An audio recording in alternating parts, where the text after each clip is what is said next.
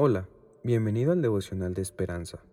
Creemos que en este tiempo Dios traerá inspiración y motivación para tu vida.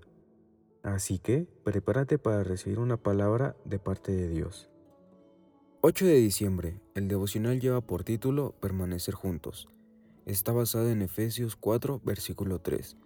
Solicitos en guardar la unidad del Espíritu en el vínculo de la paz. El autor nos cuenta, la iglesia bautista Dogberry se dividió en la década de 1800 por una pata de pollo. Hay varias versiones de la historia, pero el relato de un miembro actual es que dos hombres se pelearon por la última pata de pollo en una comida de la iglesia. Los hombres se enfurecieron tanto que uno se mudó a un par de kilómetros y abrió la segunda iglesia bautista de Bury.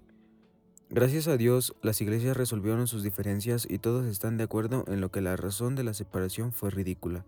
Jesús también está de acuerdo. La noche antes de morir oró por sus seguidores, que todos sean uno como tú, oh Padre, en mí y yo en ti, que también ellos sean uno en nosotros para que el mundo crea que tú me enviaste. Pablo también estaría de acuerdo, nos insta a ser solícitos en guardar la unidad del Espíritu en el vínculo de la paz, un cuerpo y un espíritu.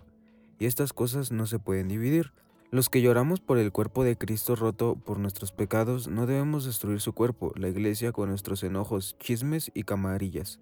Es mejor soportar la afrenta que ser culpables de un escándalo de división en la iglesia. Dale al otro la última pata de pollo, también un poco de pastel.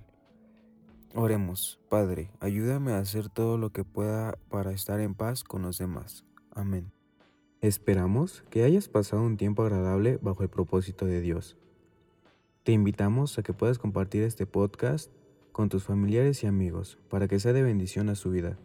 Puedes seguirnos en Facebook, Instagram y YouTube como Esperanza Tolcayuca. Hasta mañana.